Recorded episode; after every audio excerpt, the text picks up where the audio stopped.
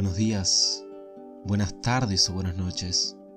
Hoy, 17 de octubre, día de San Ignacio Antioquía, obispo y mártir. San Ignacio Antioquía, de sobrenombre Teopurus, que significa portador de Dios, fue discípulo directo de San Pablo y San Juan, segundo sucesor de Pedro en el gobierno de la iglesia de Antioquía el primero en llamar a la Iglesia católica. Sus escritos demuestran que la doctrina de la Iglesia católica viene de Jesucristo por medio de los apóstoles. Esta doctrina incluye la Eucaristía, la jerarquía y la obediencia a los obispos, la presidencia de la Iglesia de Roma, la virginidad de María y el don de la virginidad, el privilegio que es morir mártir de Cristo. Condenado a morir devorado por las fieras, fue trasladado a Roma y allí recibió la corona de su glorioso martirio en el año 107, en los tiempos del emperador Trajano. En su viaje a Roma, escribió siete cartas dirigidas a varias iglesias, en las cuales se trata sabia y eruditamente de Cristo de la construcción de la iglesia y de la vida cristiana. Ya en el siglo IV se celebraba en Antioquía su memoria el mismo día de hoy. Las puertas se abren lentamente. Cuerpos como fantasmas caminan en la arena, entornan los ojos que acostumbrados a vivir en la sombra de las mazmorras, reciben de golpe la luz del sol. El clamor de la multitud terminaba por despertarlos. Avanzan sin rumbo fijo, algunos agarrados de la manos, otros solos y tristes, con los ojos reflejando pavor y desconcierto. Suenan las trompetas, ruidos de cadenas se oyen por todas partes, y del centro de la tierra emergen fieras sedientas de sangre panteras, leones africanos, hienas. La fiesta ha comenzado.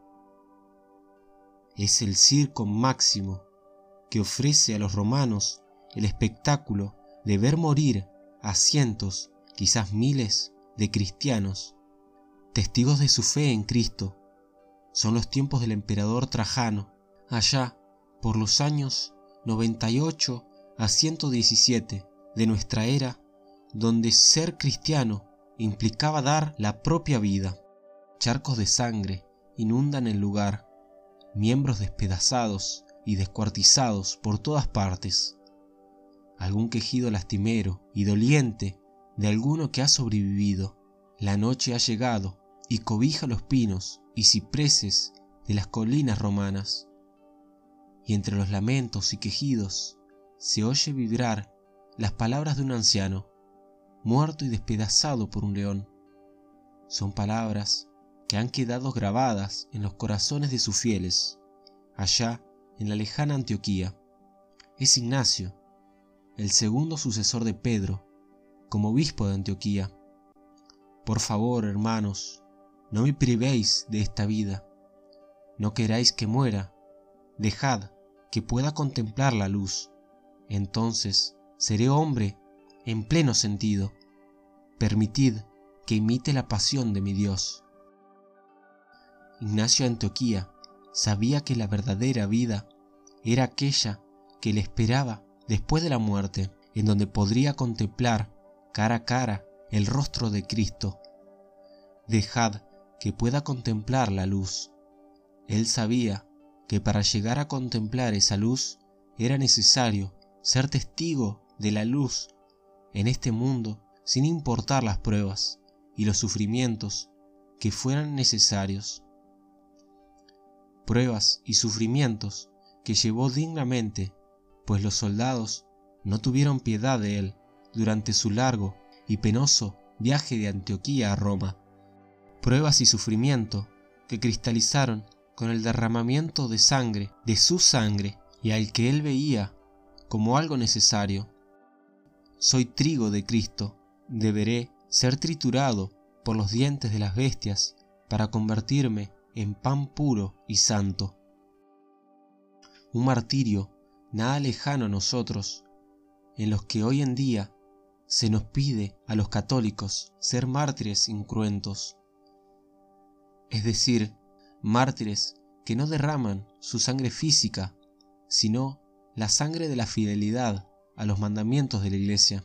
Es el martirio de la vida diaria, de los que como Ignacio proclaman con su ejemplo cotidiano, no es justo hacer lo que la ley de Dios califica como mal para sacar de ello algún bien de aquellos que aman tanto a Cristo y a la Iglesia, que respetan sus mandamientos, incluso en las circunstancias más graves, y prefieren la propia muerte antes de traicionar esos mandamientos. Son los mártires que en silencio deben ser católicos hasta las últimas consecuencias, jóvenes que llevan una vida impecable de castidad y pureza, guardando sus cuerpos limpios hasta el matrimonio, sufriendo el martirio de la presión vasallante de los medios de comunicación y los amigos que invitan a cosas del mundo como si fuera una diversión o un pasatiempo. Hombres de empresa, obreros, que ante la posibilidad de hacer un negocio no tan limpio o darles una pequeña trampa al patrón, prefieren seguir con orgullo, con la frente en alto, aquel mandamiento que para muchos es viejo y anticuado. Y así tenemos un ejemplo, una fila interminable de mártires del siglo XXI que se presentan todos los días como San Ignacio de Antioquía ante las nuevas fieras del circo máximo y que escuchan también todos los días la palabra que escuchó San Ignacio con el último rugido del león. Venid a mí, bendito de mi Padre, hoy estarás conmigo en el paraíso. Oración a San Ignacio de Antioquía, en el nombre del Padre, y del Hijo, y del Espíritu Santo. Amén.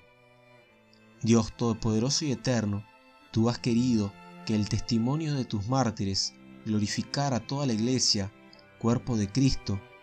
Concédenos que así como el martirio que ahora conmemoramos fue para San Ignacio de Antioquía, causa de gloria eterna, nos merezca también a nosotros tu protección constante. Por nuestro Señor Jesucristo, tu Hijo, que vive y reina contigo en la unidad del Espíritu Santo, y es Dios por los siglos de los siglos. Amén. San Ignacio de Antioquía, ruega por nosotros, en el nombre del Padre, y del Hijo, y del Espíritu Santo. Amén.